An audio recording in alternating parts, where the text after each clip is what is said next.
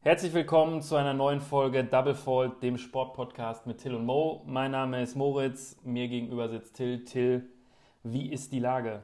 Moinsen, die Lage ist sehr gut. Die Tennissaison fängt langsam an zu starten. Äh, ersten Turniere haben stattgefunden und die ersten Spieler landen jetzt auch in Australien, ähm, um sich auf die Australian Open vorzubereiten. Da freue ich mich drauf. Ja, Australian Open habe ich auch äh, mega Bock drauf. Die Spieler sind äh, in Quarantäne, haben aber die Sondergenehmigung, ähm, trainieren zu können. Ähm, ansonsten haben wir zwei Themen. Wir gucken einmal kurz nochmal nach Delray Beach und Antalya, äh, zwei Turniere, über die wir in den letzten Folgen auch gesprochen hatten. Und dann wollen wir heute mal so ein bisschen einen generellen Ausblick ähm, darauf geben, wie sich das Tennis vielleicht weiterentwickelt ähm, und wie, ähm, wie sich auch die Turniere und generell die, die Marke ATP auch weiterentwickelt. Ähm, vielleicht nochmal ganz kurz ähm, Antalya und Delray Beach. Ähm, Hubi! Vamos! Hubi gewinnt, äh, Hubi gewinnt Delray Beach. Sehr wichtig. Äh, wir hatten ihn nur im Halbfinale gesehen. Schande, ja. Schande über unser Haupt. Ja. Ähm, und in Antalya gewinnt Alex de Minoir gegen Bublik. De Minoir hatten wir auch beide, glaube ich, getippt. Ähm, ansonsten, ja, unsere Tipps haben noch Potenzial nach ja. oben, würde ich sagen. Ganz lustig auch, auf der ATP-Seite von äh, Instagram habe ich jetzt einen Post gesehen, äh, da fragt die ATP, welchen Spieler seht ihr 2021 ähm, auf dem Sprung in die Top 10 und in der Auswahl war tatsächlich Hubi. Hubi Hurkasch. Ähm, also dem wird scheinbar eine Menge zugetraut. Bin ich gespannt, was der in der nächsten Zeit reißen kann. Wir, wir verfolgen ihn äh, ab jetzt, spätestens ab jetzt, intensiv.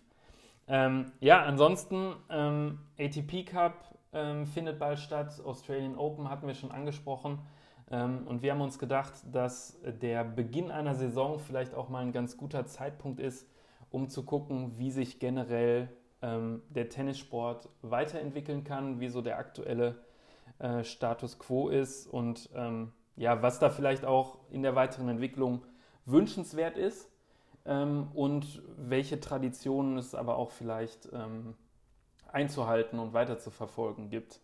Da so ein bisschen als, als Aufhänger ist ja wieder Novak Djokovic ähm, ja. zu nennen. Irgendwann im Laufe letzten Jahres ist das, glaube ich, erstmal aufgetaucht, das Thema. Genau, er hat ähm, seine, ja nicht seine eigene Spielergewerkschaft gegründet, aber äh, eine neue Spielergewerkschaft, äh, die PTPA, Professional Tennis Players Association. Zusammen als Gründungsmitglieder waren, glaube ich, dabei John Isner, Vasek Pospisil, der gleichzeitig dann auch äh, aus der ATP ausgetreten ist, aus dem Spielerrat. Und zu Beginn, ähm, irgendwie Ende, Ende August, Anfang September, mit einem kleinen Paukenschlag ähm, direkt mit 50 Spielern gestartet. Ähm, was, ist, was war so dein erster Eindruck dazu? Ähm, ja, ich wusste am Anfang nicht ganz, was ich davon halten soll. Weiß es eigentlich auch immer noch nicht. Ähm, in der ATP selber ähm, sind Spieler dabei wie Federer, Nadal. Ähm, ja, und Djokovic war ja auch Präsident, ne? soweit ich das weiß. Ja. Ähm, und ich bin der Meinung, dass wenn man äh, innerhalb diesen Kreises zusammen mit der ATP Themen anspricht, dass man da auch Lösungen finden kann. Und ähm, bin auch der Meinung, dass äh, Leute wie Nadal, Federer, Djokovic, ähm, ja, dass deren Meinung sehr, sehr viel wiegt und aussagt und dass sie äh, somit auch viel bewegen könnten. Was er jetzt da äh, mit seiner neuen Gewerkschaft vorhat, weiß ich nicht genau. Er sagt, er will die Interessen der Spieler besser vertreten und umsetzen und sich dafür einsetzen. Ähm, dafür wäre in meinen Augen aber eine neue Spielergewerkschaft nicht nötig gewesen, sondern ich sehe es eher als negativen, eher ne negatives Zeichen, weil es ähm, ja quasi die Tenniswelt so ein bisschen scheidet. Also du hast auf der einen Seite die ATP und auf der anderen Seite jetzt diese neue Players äh, Association. Ja, der, ähm, der Hintergrund soll ja angeblich sein, dass es so eine Art äh, Spielergewerkschaft geben soll, um die, die Rechte und die Meinung der Spieler noch besser vertreten zu können, ähm, um dann auch mehr Einfluss auf ähm, Turnierpläne, Turnierorganisation ähm, und so weiter zu haben. Ähm, generell muss man ja sagen, die, die Spieler sind ja in dem Sinne, äh, zumindest aus meiner Sicht, das, das höchste Gut und die, ähm, ja, die Werbeträger des Sports. Das heißt, aus meiner Sicht sollte man sie schon hören und mit einbeziehen. Ähm, bin da aber eher auf der Seite von Federer und Nadal, dass man sich halt viel mehr ähm, zusammenschließen und vereinen sollte.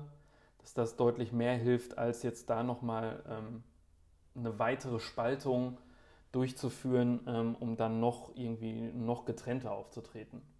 Ja, sehe ich genauso. Und in meinen Augen, also wie ihr vielleicht auch schon rausgehört habt, ich bin nicht der allzu größte Fan von Novak Djokovic. Da waren jetzt in der Vergangenheit immer wieder Themen, die ähm, ja, ihn ein bisschen in schlechtes Licht gerückt haben, wie auch zum Beispiel die Adria-Tour. Ähm, und in meinen Augen, ich bin natürlich ganz weit weg, aber sehe ich das ähm, ein bisschen als Machtspielchen. Ähm, er will den Namen Djokovic vielleicht so ein bisschen in Verbindung mit einer Tennisrevolution bringen, ähm, einfach um nochmal einen größeren Wert in den Geschicht Geschichtsbüchern des Sports zu haben.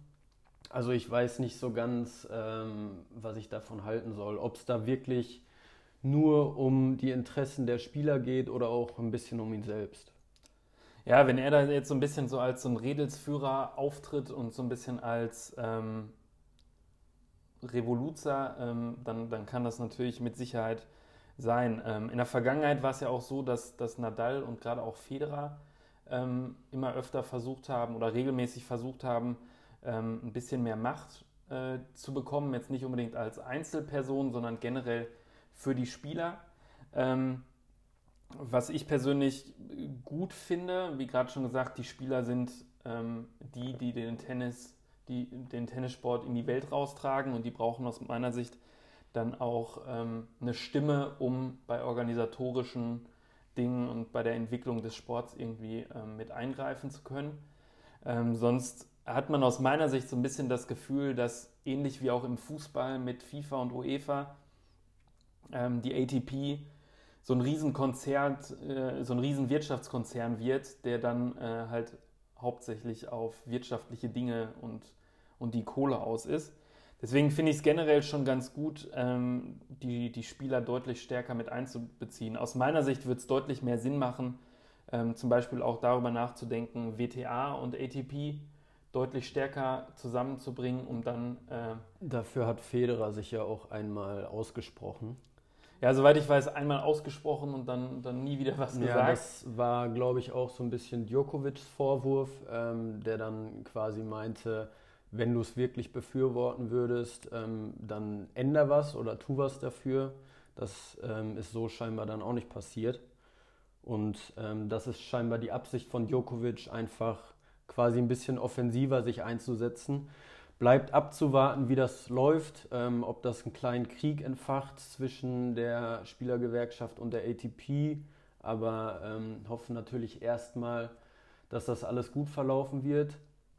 Ähm, du hast es angesprochen, wie kann der Tennissport weitergehen? Ein paar Sachen haben sich ja schon verändert. Ähm, der Labour Cup ist noch nicht allzu lange dabei. Da hat, glaube ich, auch Federer eine große ähm, ja, einen groß, großen Beitrag zu, der ja auch ein großer Rod Laver-Fan ist.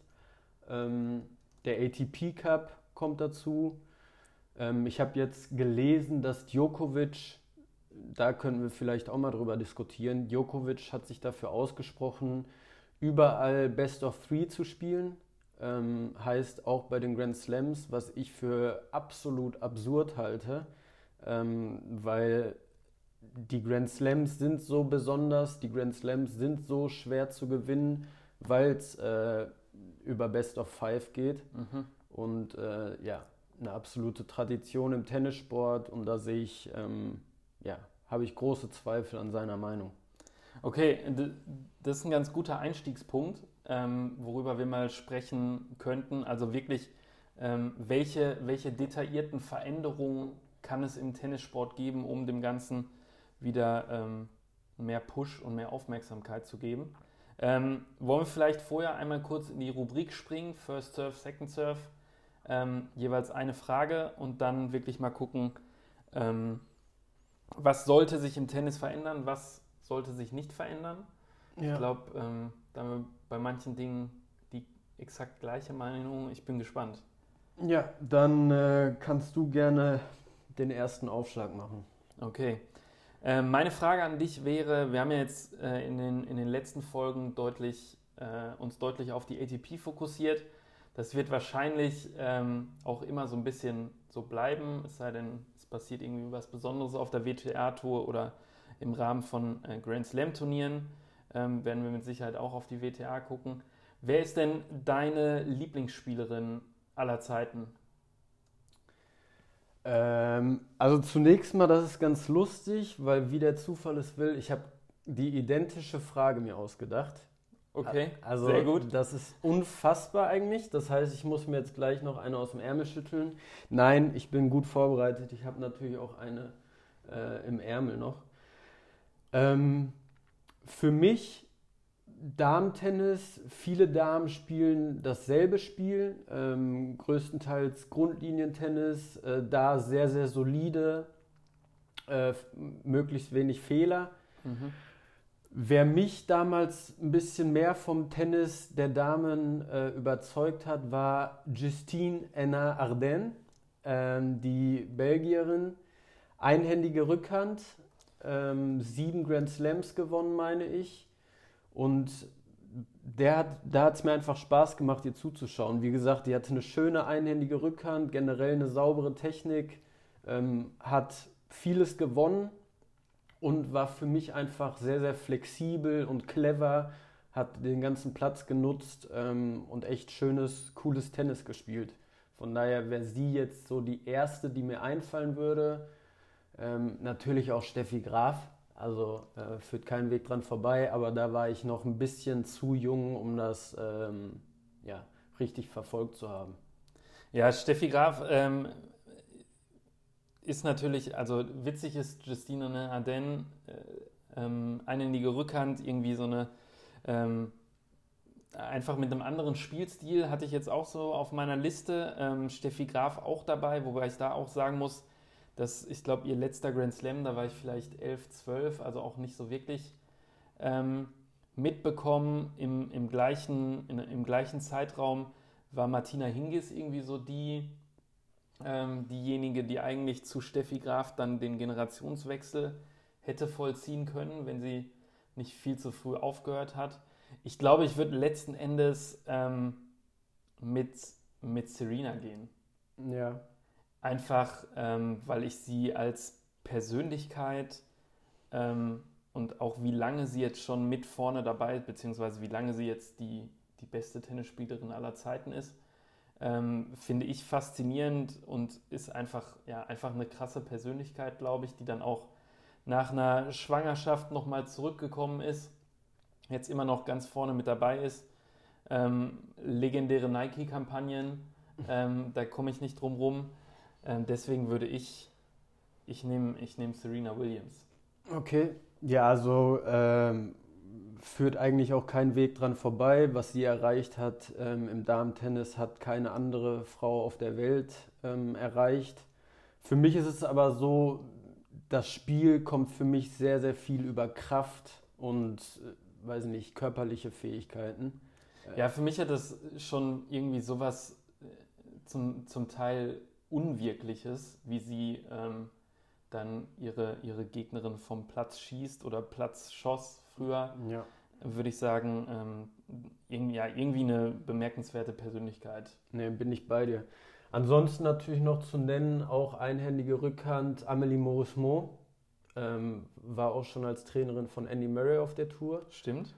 Bei dir hätte ich jetzt eigentlich gedacht, dass du vielleicht so Lindsay Davenport oder ähm, Bartoli oder so ähm, befürwortet hättest. Ja, lass uns, ähm, lass uns mal weitermachen.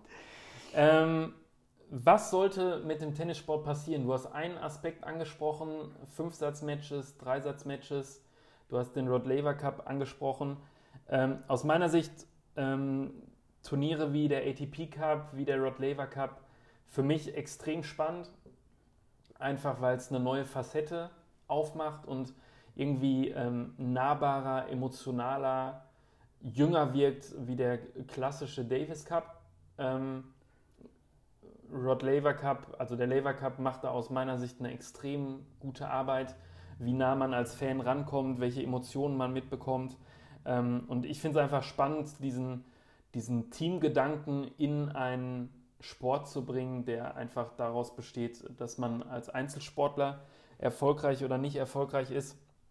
Ähm, das ist für mich etwas, was wir, vom, wir aus meiner Sicht gerne, gerne öfter sehen können, dass, ähm, dass in verschiedenen Teams gegeneinander angetreten wird, auf verschiedenen, in, in verschiedenen Turnieren. ähm, was was gibt es noch? Ähm, wie stehst du dazu? Dreisatz, Fünfsatz? Also kurz, um nochmal aufzunehmen, äh, diese Teamgedanken ähm, finde ich mega. Ich bin ein Riesenfan vom Labour Cup. Wann hast du mal die Möglichkeit, Nadal, Federer in einem gleichen Team zu sehen? Ähm, in einem Doppel. Auch, genau, auch für ich die... Ich weiß noch, erste, erste Labour Cup, ähm, ich saß vorm Fernseher und habe total ungläubig, ich glaube, was, weiß ich nicht, 50 Fotos gemacht von meinem Fernseher. ja, ja weil ich es nicht glauben konnte oder weil ich es einfach so geil fand, dass Federer und Nadal äh, in einem Wettkampf ein richtiges Doppel spielen. Ähm, unfassbar. Ja, war absolut Weltklasse zu sehen. Dann hast du auf der Bank noch Borg und McEnroe. Ähm, also für mich ist da alles dabei. Und wenn du siehst, äh, wie die Spieler, die ja auch am Platz sitzen, äh, explodieren bei den Punkten, ja. Ähm, ja, Weltklasse zu sehen. Und kommen wir zurück zu Best of Three, Best of Five. Also meine Meinung ist ganz klar, du kannst nicht Best of Three bei Grand Slam spielen. Mhm. Ähm, ich habe da auch ein bisschen gehört, Djokovic redet auch davon, dass Altersdurchschnitt bei den Fans irgendwie äh, bei 61 Jahren liegt und man deswegen die Spiele irgendwie verkürzen müsste und so. Für mich absoluter Schwachsinn. Also mhm ähm, ich glaube, die älteren Menschen haben Zeit, die, die können sich drei, vier Stunden äh, ein Tennisspiel anschauen. Ich glaube nicht, dass du es deswegen verkürzen musst. Und wie ich schon angesprochen habe, ähm, es ist erstens eine große Tradition und du gewinnst Grand Slam Turniere einfach seltener, weil du über diese lange Distanz gehen muss. Es ist schwieriger, Grand Slams zu gewinnen. Dadurch ist es ja erst was Besonderes, ein Grand Slam-Sieger zu werden.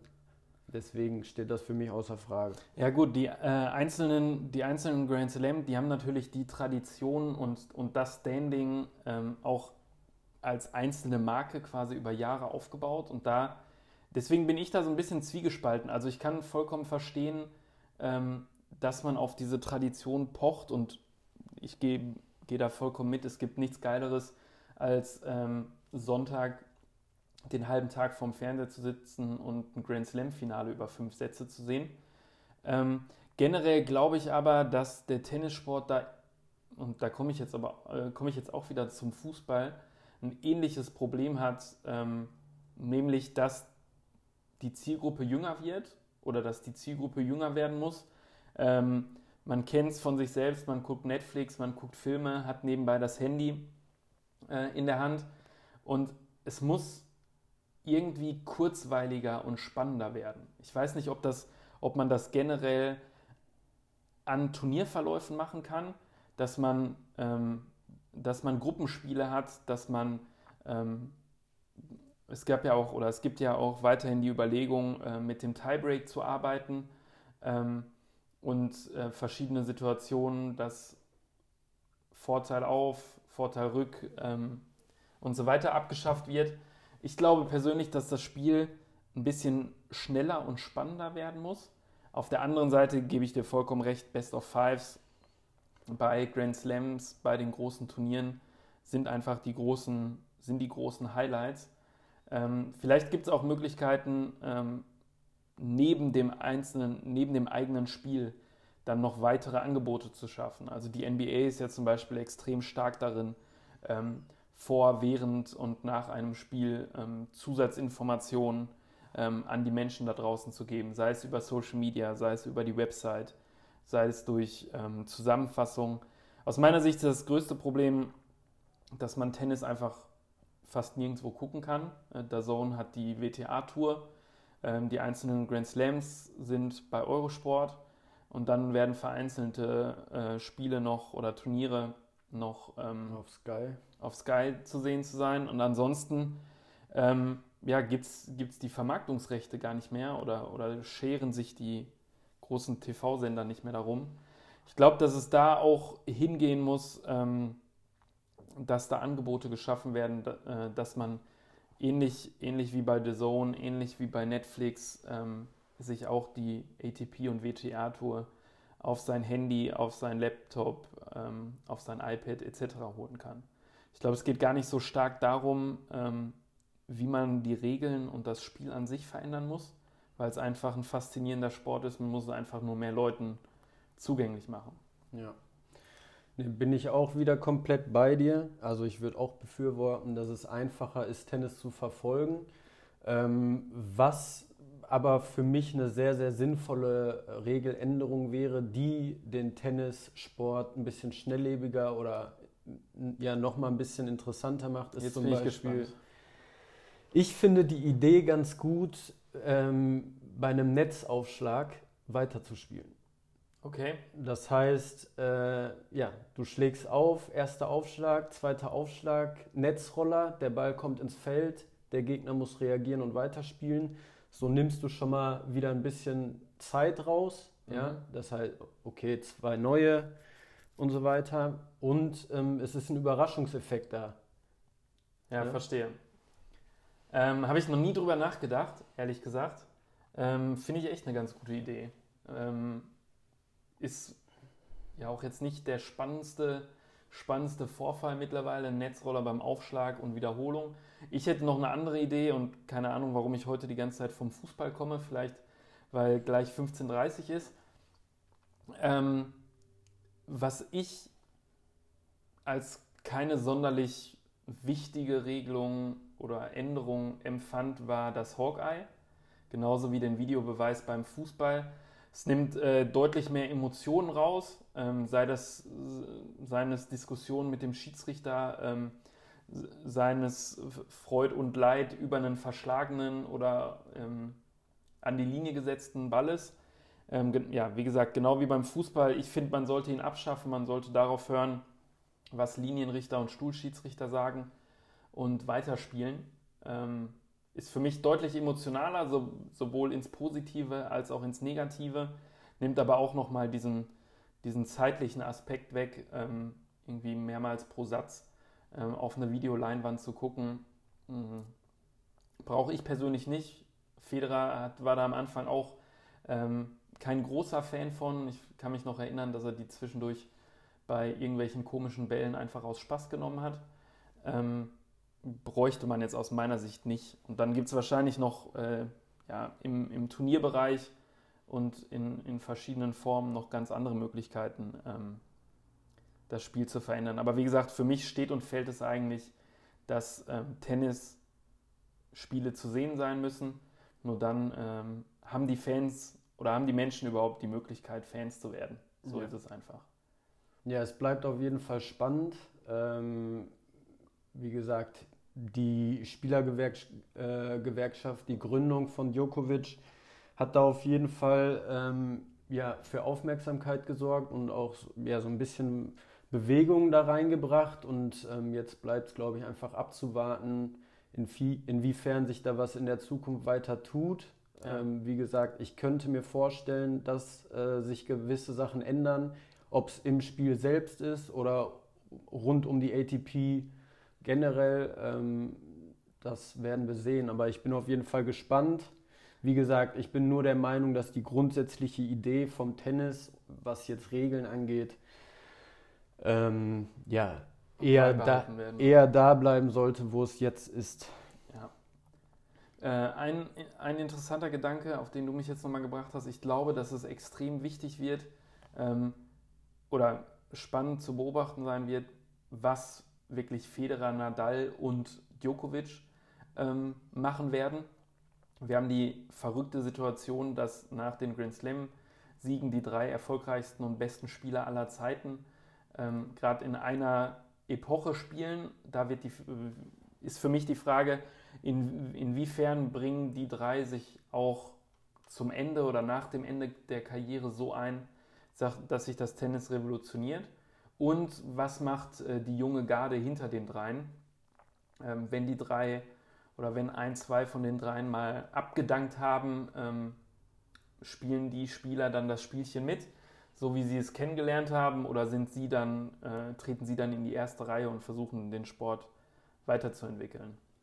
Das, äh, das beobachten wir für euch. Und jetzt zum Abschluss.